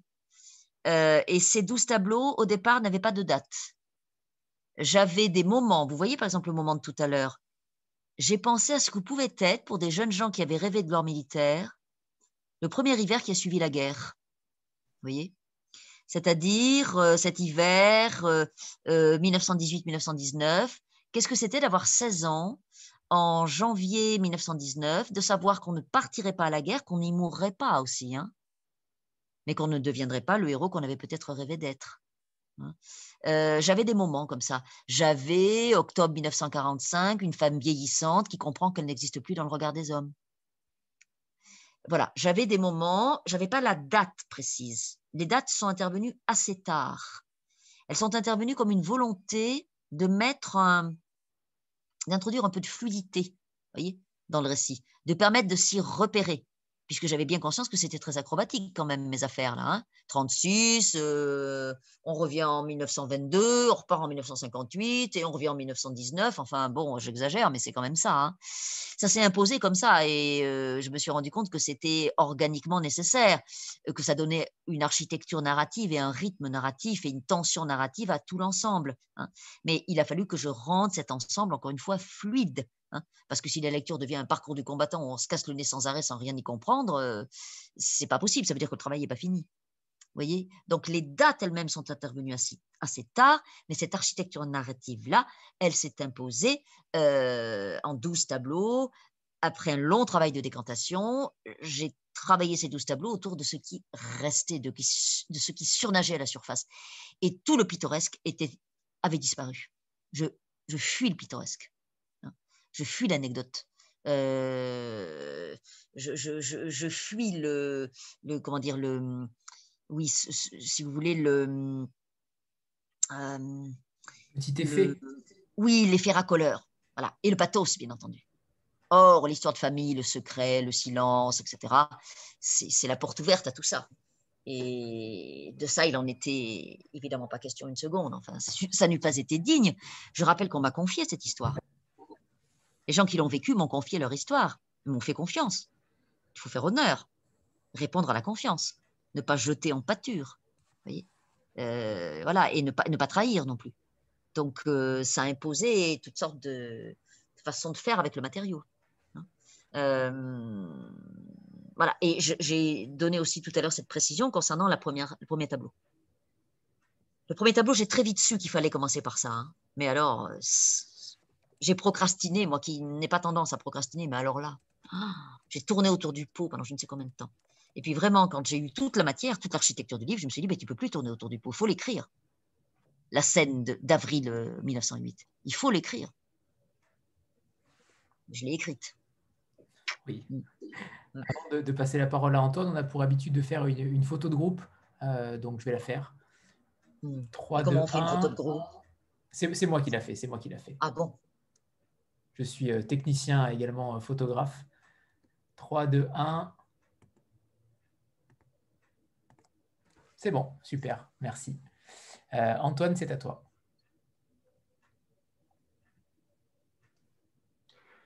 bonsoir à tous, bonsoir Madame Lafont. alors j'ai lu, mon souvenir de votre livre est très frais parce que je l'ai lu cet après-midi, ce qui, je, suis vraiment encore dans l'expérience, dans l'esprit. Euh, merci beaucoup. Euh, déjà, j'ai beaucoup aimé ce que vous avez dit tout à l'heure des auberges espagnoles. Euh, partant, j'ai l'impression d'avoir apporté des choses auxquelles j'étais personnellement sensible, en particulier un rapport au temps qui s'accélère. Mmh. on arrive au moment où ben, on, sent de façon très très tangible que, les, que, ça ne stagne plus. Et, en 170 pages, vous nous faites parcourir un siècle et vous le faites de façon très très fluide et, et assez vertigineuse. Je voulais savoir si euh, vous, vous, étiez attaché dans la manière d'exprimer les choses, euh, à ancrer le, récit dans différentes époques, enfin, quelles, auraient, quelles auraient été les, règles que vous auriez suivies ou les trucs que vous vous seriez appliqués pour rendre cette impression très particulière-là? Et j'ai une deuxième question. Euh, qui est que dans toute sa première partie, le livre est, je vais reprendre un de vos mots, assez tumescent. Hein. C'est-à-dire que toute cette affaire est très incarnée, assez sensuelle. les corps exultent. C'est moins le cas progressivement. Euh, hmm. Cette euh, impression-là fait plutôt place à de la réflexion, à du hmm. souvenir, hmm. alors que les personnages eux-mêmes ben, n'ont pas tous vieilli parce que les générations succèdent, etc. etc. Donc, j'aurais voulu savoir là encore si ça résultait d'une manière de parti pris euh, derrière sur ce sur quoi vous souhaitiez insister époque par époque. voilà. pour mes deux questions. Oui. Alors, merci. Donc, pour la deuxième question, non, je ne m'en suis même pas rendu compte. Hein. vous voyez, euh, quand, je parle d'écriture, tout en filant les métaphores que nous avons signalées tout à l'heure, je peux paraître assez, assez précise et maîtrisante. Et en même temps, chaque fois, mais chaque fois, hein, euh, je constate qu'il y a des, choses qui m'échappent complètement, mais complètement, que je ne vois pas, qui parfois, pour certaines d'entre elles, crèvent le, le, plancher, le plafond ou la scène ou l'écran et que je ne vois pas. Par exemple, ce que vous venez de me dire là, je n'y ai pas pensé une seule seconde, je m'en suis même pas aperçu. En revanche, en revanche, la question du temps. euh, l'ancrage dans le temps, sa fluidité et sa précision, euh, ça, pour le coup, euh, c'est, j'ai presque envie de vous dire, c'est la moindre des choses. Hein. C'est-à-dire que quand on se mêle de raconter une histoire qui va traverser le siècle, et quel siècle?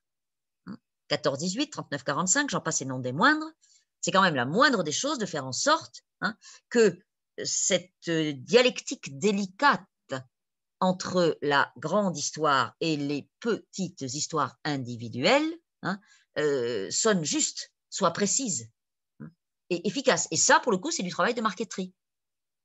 Faut juste ajouter une petite précision. Ici, une petite subordonnée relative là, mettre une virgule, changer un temps, euh, introduire une précision de saison, par exemple, vous voyez, pour euh, faire que ça devienne cohérent, fluide et que tout le monde s'y retrouve. Voilà. Hein. donc, Hum, il y avait deux grands repères qui étaient 14-18 et 39-45. Je ne les ai pas choisis. Hein. Ils sont cuisants dans le siècle, évidemment, et ils étaient cuisants dans les vies aussi de, de ceux dont j'ai recueilli l'histoire, encore une fois. Cet homme dont je dis tout à l'heure qu'il a surgi à 88 ans en 2012 en disant je suis le fils de, en se révélant comme fils de ce père qu'il n'avait pas connu et dont on ne saura jamais s'il avait eu conscience de son existence, hein, évidemment c'est une des, comment dire, un des fils rouges hein, qui m'a, que, j'ai suivi toujours dans l'écriture de ce livre de façon constante. Cet homme, donc, hein, euh, il avait 16 ans en 1940. C'est pas rien d'avoir 16 ans en 1940. C'est pas du tout la même chose euh, que d'avoir 10 ans en 1940 hein, ou 52. Voilà, la guerre de 40, les maquis, etc., c'est venu le cueillir chez lui dans son petit lot confiné. Et il en a fait, cet homme-là, hein, euh, un usage magnifique, comme il est raconté dans le livre d'ailleurs. Hein. Et ce que je n'invente pas, par exemple, vous voyez, ça c'est un excellent exemple du foisonnement du réel qui est beaucoup plus inventif que moi. C'est que cet homme, donc, que j'appelle André dans mon roman, il a fait de façon très instinctive et très juste le choix de la résistance, des maquis, etc. Très jeune. Il a 16 ans quand ça commence, il en a 20, 21 quand ça se termine. Hein. En parallèle, celui qui était son père, hein, et qui avait donc, lui, euh, euh, il avait 20 euh, ans de plus que lui. Hein. donc, il avait, il avait même pas 40 ans. Il a fait les choix inverses. Dans la vraie vie, il a fait les choix inverses. Il a soigneusement rasé les murs et s'est soigneusement planqué en 1945. Je n'invente pas ça, ça m'est fourni par le réel, c'est faramineux. Étant bien entendu, encore une fois, ce qui est encore plus faramineux, c'est de se dire que ces deux hommes-là font ces choix dans deux départements limitrophes, le Cantal, le Lot, et que on ne saura jamais si l'un savait que l'autre existait, si le père savait qu'il avait un fils. voyez On est sûr que le fils à 16 ans ne sait pas qui est son père, il l'a su plus tard. Hein. mais on ne saura jamais si le père, lui, savait qu'il avait un fils. Hein. Et la seule, au fond, qui peut faire le lien entre les deux, c'est Gabriel, qui a un fils héros de la résistance et un ancien amant, père de ce fils, planqué, euh, pour numéroter ses abattis et sauver sa peau à la fin de la Deuxième Guerre mondiale. Voilà, c'est comme ça que, voyez, l'histoire est présente. Et c'est un matériau très délicat à, utiliser. Hein. Très, très, très, très, délicat. Je, peux donner un exemple à cet égard. Dans mon précédent livre, je résume, hein, qui s'intitule Nos vies, qui est un livre citadin, essentiellement citadin. J'avais deux personnages. Euh, l'un de 26 ans, infirmier psychiatrique, l'autre de 20 ans, un homme, une femme. Ils viennent de tomber amoureux à Paris. Elle, elle est, elle est comptable. Elle termine ses études et elle va juste commencer à travailler. Lui, il est infirmier psychiatrique. Ils viennent de tomber amoureux, on est à Paris en mai 68. En mai 68. Vous voyez? Dans le premier jet de mon livre, je relis le premier jet de mon livre, hein. je suis déjà assez avancé dans le chantier. Je me rends compte que je n'ai rien dit de mai 68. Rien. Pas un mot, comme si ça n'existait pas. C'est impossible. Vous voyez? C'est là que le récit est empoigné par l'histoire. On ne peut pas faire ça. Je ne peux pas avoir un homme de 25 ans, 26 ans, une femme de 20 ans qui viennent de tomber amoureux hein, en mai 68 à Paris et faire comme si les événements de mai 68 n'existaient pas. Donc, je reprends le manuscrit, c'est ce que j'appelle le travail de marqueterie, et je glisse un paragraphe, deux phrases, trois phrases, hop, pour insérer mai 68 euh, et son déroulement dans le travail d'écriture. Ça, ce sont ce que j'appelle des interventions secondaires que j'aime énormément faire, mais qui sont indispensables. J'ai tort de les appeler secondaires. Elles sont indispensables euh, au, travail d'écriture. Et pour, euh, pour ce livre-là, curieusement, j'ai pas eu tellement de, de difficultés avec ça. Ça s'est fait de manière assez fluide.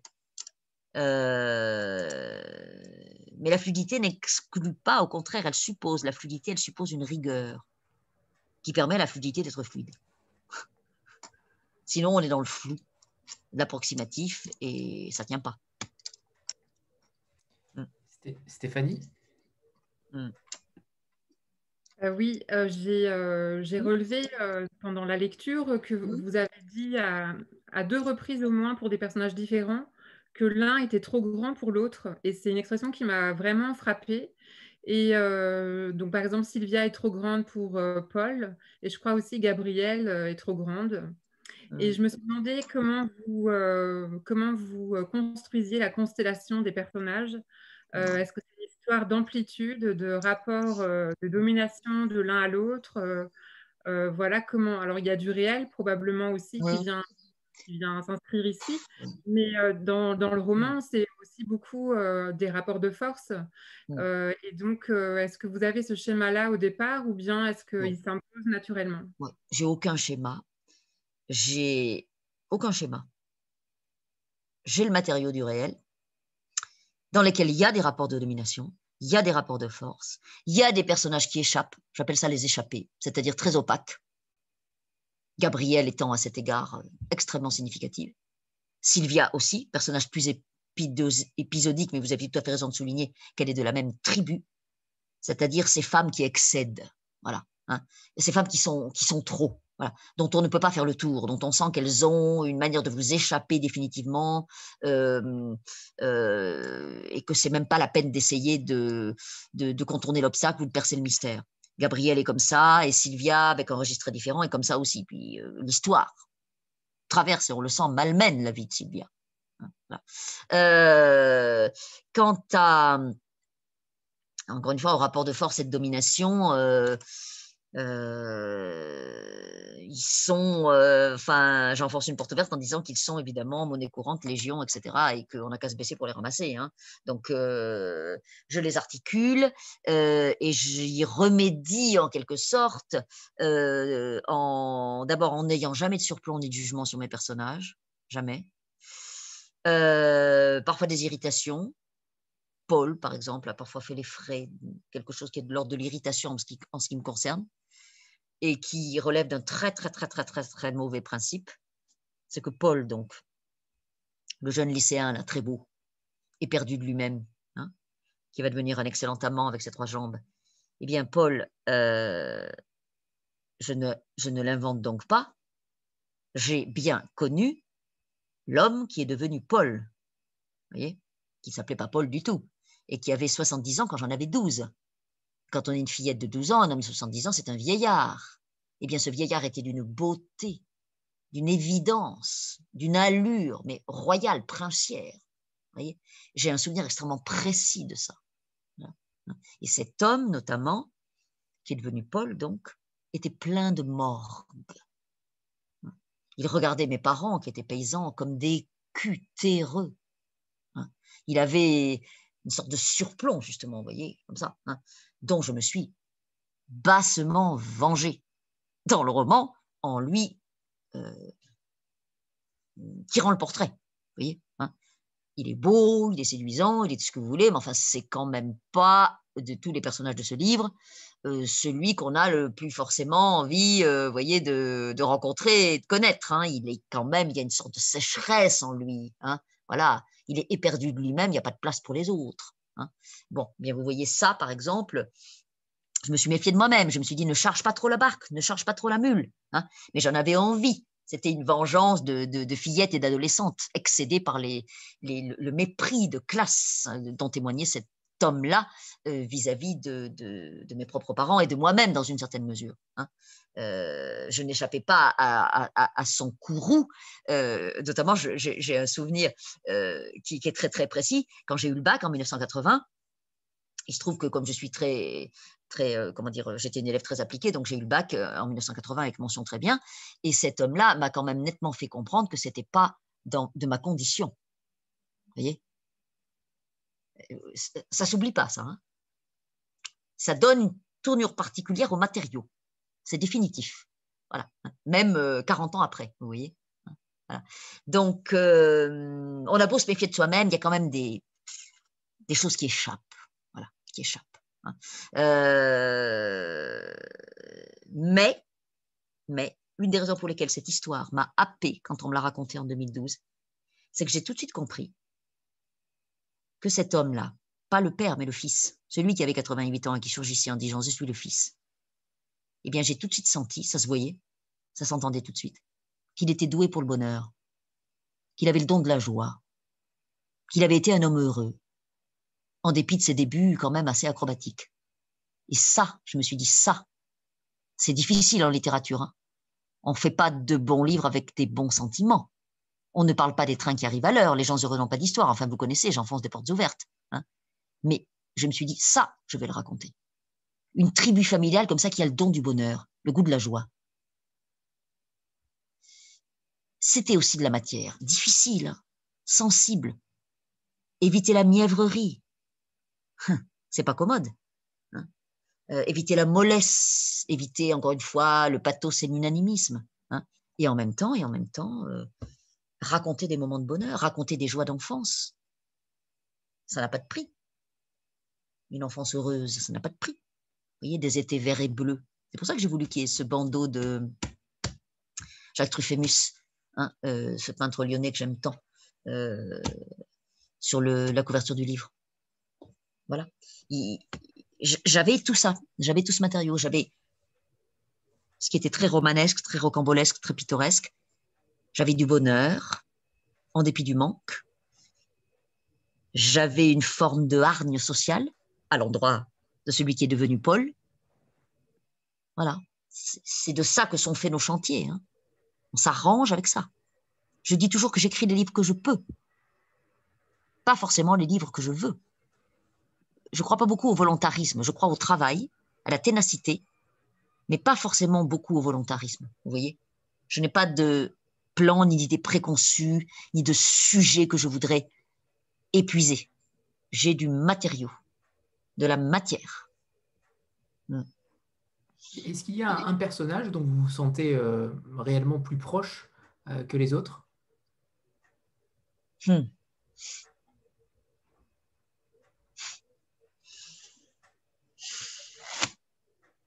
Hein?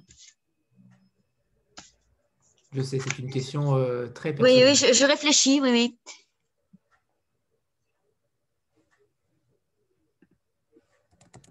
Probablement Gabriel. On me l'a déjà dit, hein. ça se voit. Bien sûr. Hmm. Très bien. Euh, je, reviens sur, euh, sur votre, votre passé de novelliste. Euh, mm. Vous avez écrit de nombreuses nouvelles en commençant par cela, justement. Mm. C'est un genre qui n'est pas forcément très euh, courant en France, contrairement euh, dans d'autres pays anglo-saxons. vous avez d'ailleurs obtenu le prix Goncourt de la nouvelle, si je ne me trompe pas, en 2016. Mm. Est-ce que c'est quelque chose qui, qui vous manque? Est-ce que vous écrivez également encore des nouvelles Ou au contraire, vous êtes littéralement passé au, au roman pur? Non, alors, vous voyez, je, devrais normalement savoir maintenant, au bout d'un certain temps, quand j'ouvre un chantier, si ça va être un roman ou une nouvelle. Eh bien, j'en sais rien le plus souvent. J'en sais rien. Euh, c'est en... Ça se fait en se faisant. Et c'est en avançant dans le matériau que je vois si la bonne distance va être celle de la nouvelle ou celle du roman court. Tous mes romans sont très courts, très ramassés. Hein. J'aime la nouvelle longue et le roman court ma distance de nouvelles, c'est souvent assez long. Si on lit Alphonse, si on lit Jeanne, euh, si on lit Roland, tenez-vous bien, Roland, c'est quand même la réécriture de mon premier roman sous la forme d'une nouvelle. Parce que passer de l'un à l'autre, c'est-à-dire de la nouvelle au roman, ça peut paraître assez naturel. Avant d'écrire Nos j'écris Gordana. Nos est une prolongation de Gordana. Quand j'écris Gordana, qui est une nouvelle longue, je sens, je flaire la piste d'un possible roman. Je sais que j'y reviendrai et que ça pourrait éventuellement devenir un roman. Dans ce sens-là, ça va de soi, dans l'autre, pas forcément. Hein. Et je l'ai déjà fait. J'ai déjà aussi détaché d'un chantier de roman le matériau d'une nouvelle qui s'est trouvée comme ça, euh, expulsée du corps du roman. Elle s'intitule La Maison Santoire, c'est un monologue. Elle a été publiée dans Histoire elle a été détachée du corps du roman intitulé Les Derniers Indiens. Vous voyez, il y a un rapport très organique entre mes romans et mes nouvelles. Alors moi, quand j'ai commencé à écrire, j'avais peur de ne pas être à la hauteur de mon désir. Donc, j'ai écrit des formes courtes, pensant sottement que c'était plus facile. C'est une sottise, c'est pas plus facile, c'est autre chose.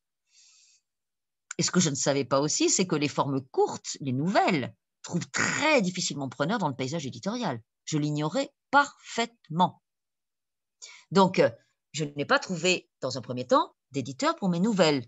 Entre-temps, j'avais ouvert un chantier de ce qui est devenu Le Soir du Chien.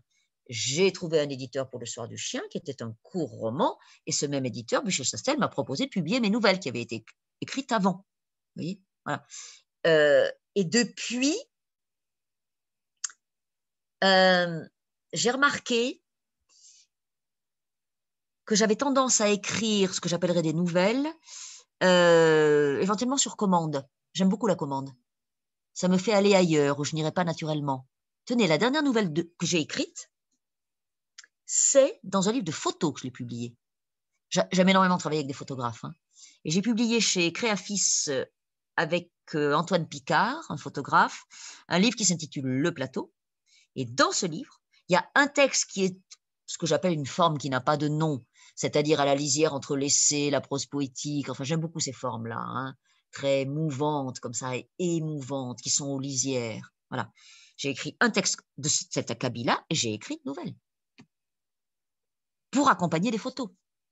Vous voyez? Et c'était dans le cadre d'une commande, c'était un cadre contraint. Et ça, je, je, crois que j'aime beaucoup ça.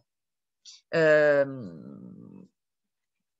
mais je n'ai pas refait de livre de nouvelles comme j'avais fait avec liturgie et organes. Pour l'instant, ça viendra peut-être. Je ne sais pas. Euh, à la retraite. Oui, peut-être. Puis cette question des formes, vous voyez, roman, nouvelle, fiction, etc. Enfin, il faut se couler dans des cases, vous voyez. J'écris du texte, moi. Je dis que depuis que j'ai commencé à écrire en 96, j'écris une seule coulée textuelle. De temps en temps, je prélève un morceau, ça fait un livre. J'écris du texte, je produis du texte. Flaubert disait, je chie du texte. Il écrit ça, Flaubert, dans sa correspondance. Hein. Il emploie ce verbe-là. Faire au sens de... Voilà. Cette coulée textuelle. Stéphanie? Oui, je voudrais revenir sur ce que vous avez dit euh, tout à l'heure, que vous avez quand même tendance à fuir, voire euh, détester le, pittoresque. Et euh, je trouve ça presque paradoxal pour une romancière, parce que finalement, dans le pittoresque, on trouve du romanesque. Et donc, écrire un roman sans romanesque, ça peut paraître paradoxal. Alors, ça ne l'est pas, bien entendu, mais enfin, ça ne l'est pas tout à fait. Mais est-ce que vous pouvez expliciter un peu ce, cette idée-là? Ben, Vous voyez, justement, c'est intéressant ce que vous dites parce que euh, quand j'ai eu connaissance en 2012 de cette histoire-là, la révélation de nos secrets familial, qui est devenue la matière de mon livre, ben, ce que j'ai pensé, je l'ai pensé immédiatement avec ce mot-là. Je ne l'ai pas pensé avec pittoresque, je l'ai pensé avec romanesque. Je me suis dit, c'est trop romanesque. C'est trop romanesque, il y en a trop. Euh, le romanesque, c'est la péripétie. Euh, la péripétie rocambolesque les choses qui arrivent dont on se dit mais c'est pas possible, euh, il a fumé la moquette pour raconter des trucs pareils, c'est pas possible, ça peut pas exister. Si si, ça existe. Le réel est bourré de ça. Voilà, Des, des, circonstances. Pour moi, un des sommets dans ce domaine, dont je me suis vraiment demandé comment j'allais pouvoir le conserver si jamais je le conservais, ce motif dans mon livre, c'est la scène du jour du mariage d'André, où sa mère, Gabrielle, va révéler enfin qui est son père, comment il s'appelle, quel métier il exerce, quel âge il a, quelles sont ses deux adresses à Paris et dans le Cantal, sauf qu'elle ne va pas le révéler à son fils lui-même, André, qui se marie ce jour-là, mais à la jeune femme qui l'épouse, à sa belle-fille, Juliette. Oui, ça, par exemple, je ne l'invente pas. Ça, c'est romanesque. C'est aigu, c'est euh, difficile à faire rentrer dans les cases du réel, et pourtant ça en vient. Alors vous allez me dire, bah justement, c'est avec ça qu'on fait les romans. Moi, je m'en méfie de ça. Vous voyez, c'est trop aigu. Ça a trop de relief. C'est gueulard. C'est tapageur. C'est un peu racoleur. Je m'en méfie. Donc j'ai élagué hein, des autres motifs comme ça, j'en ai enlevé, j'en ai fait sauter. Je les ai laissés tomber. Je dis volontiers qu'ils ont sombré au gouffre de mon oublieuse mémoire. Et ceux qui ont résisté, qui sont restés présents dans mon esprit, je me dis, au bout de plusieurs années de décantation, je me dis que s'ils sont restés présents, c'est que il faut les inclure comme motif dans le matériau du récit. Et je les inclus. Mais je peux vous assurer que celui-là, par exemple, j'ai tourné autour un moment. Trop de relief, trop visible, trop exceptionnel. Et en même Donc, temps. En fait, vous gommez le réel. Oui. Je le retravaille, le réel. Je dis volontiers que je n'invente pas, je réinvente. Toute ma capacité de fiction se tient dans le préfixe, de lettres, ré. Hmm. Alors, si plus personne de questions, on va peut-être finir euh, cette rencontre avec le deuxième extrait, euh, Marie-Hélène, pour finir en apothéose. Volontiers. C'est un extrait heureux. Sur, euh, nous sommes sur le versant heureux du livre. Donc, euh, nous sommes dans le Lot, et puis dans le Cantal. Nous ne sommes pas en janvier 1919, mais en août 1934, vendredi 17 août 1934. André a 10 ans. Et sa mère, Gabrielle, qui passe quatre semaines par an dans le Lot, trois semaines au mois d'août et une semaine à Noël, vient de repartir. Il est soulagé, faut le dire. Il aspire l'air chaud, une mince goulée. Sa mère est partie, repartie dans son Paris pour presque cinq mois. Quand elle reviendra, il sera encore plus costaud. Il aura derrière lui presque cinq mois d'école avec M. Brunet qui va lui faire préparer le concours d'entrée en sixième. Le platane bruisse imperceptiblement dans la chaleur blanche de l'après-midi comme s'il soupirait. André sent des dangers derrière le platane et ailleurs. Il est pressé de devenir costaud, mais il aime ce soupir du platane. À Hélène seulement, il pourrait parler du soupir du platane, pas aux cousines qui se moqueraient et l'ont déjà surnommée Martine, à cause de Lamartine, poète qu'elles aiment, pas lui. Ils préfèrent cent fois La Fontaine. Le platane soupire, sa mère s'éloigne, soupir rime avec sourire et cousine avec poitrine. Il pense à la poitrine des cousines. Il la sent contre lui quand elle le serre. Ses cousines le serrent souvent. Elles ont toujours fait ça. Elles sont terribles quand elles se moquent. Mais il aime plus que tout le nid de leurs bras et le rond et le chaud de leurs seins sous les tissus. Il ne dit le mot sein que pour lui, dans le secret de sa bouche. Il sait qu'il a beaucoup de chance avec les cousines. Il comprend que les autres garçons, souvent, sont privés de poitrine, de sein. Il les regarde, ils y pensent, ils en parlent entre eux.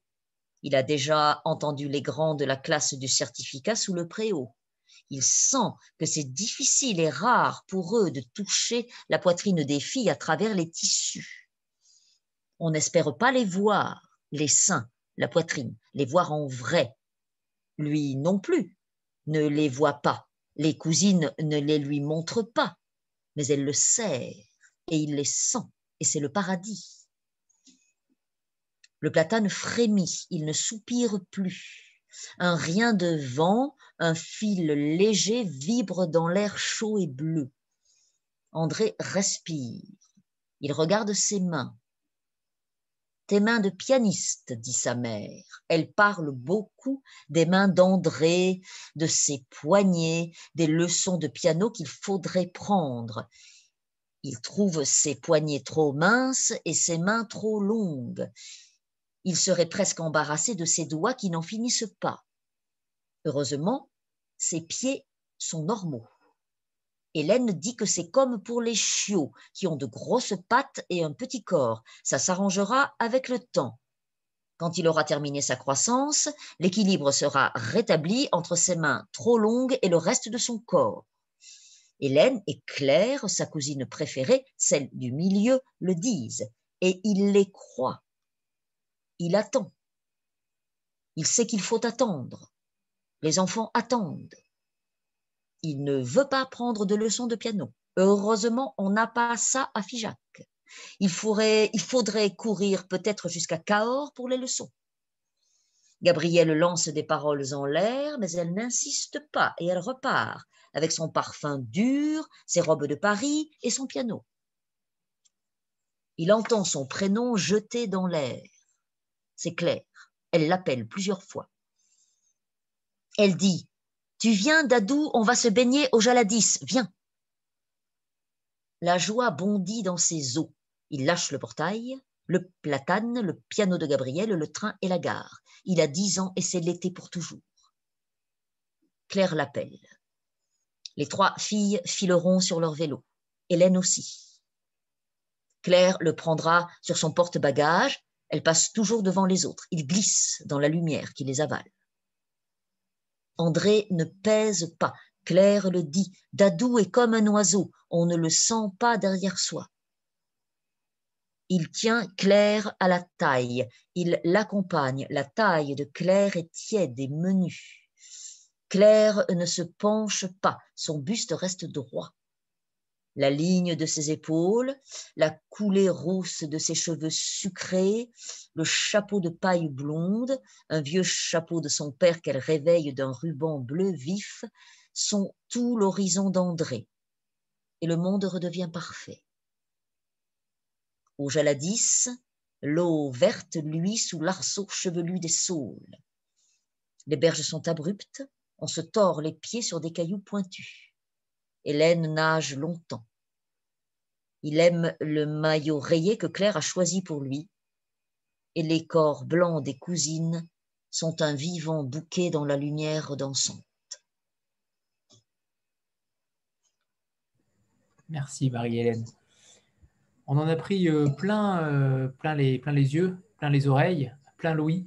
Euh, alors merci infiniment d'avoir accepté cette invitation. À chacune, à chacun. C'était un, immense plaisir de vous recevoir. Euh, Moi, c'était un grand plaisir aussi. C'est réciproque. Alors, merci infiniment, Marie-Hélène, et merci, Jérôme, qui a pu organiser ça aussi euh, en amont. Euh, il est temps de, nous quitter, mais on a encore, je pense, vos mots dans les oreilles, dans l'esprit, encore en tête. Donc, merci infiniment pour ce moment, cette lecture à voix haute, ces lectures à voix haute, qui, ont, qui ont résonné en nous, j'imagine, bien plus que d'habitude. Alors, merci à tous euh, et, peut-être à très vite, Marie-Hélène. Merci. Merci beaucoup. Merci beaucoup. Au revoir tout le monde. Au revoir. Bonne soirée à tous. Merci beaucoup. Merci, au revoir. Bonne Merci. Au revoir. Au revoir. Au revoir. Au revoir tout le monde.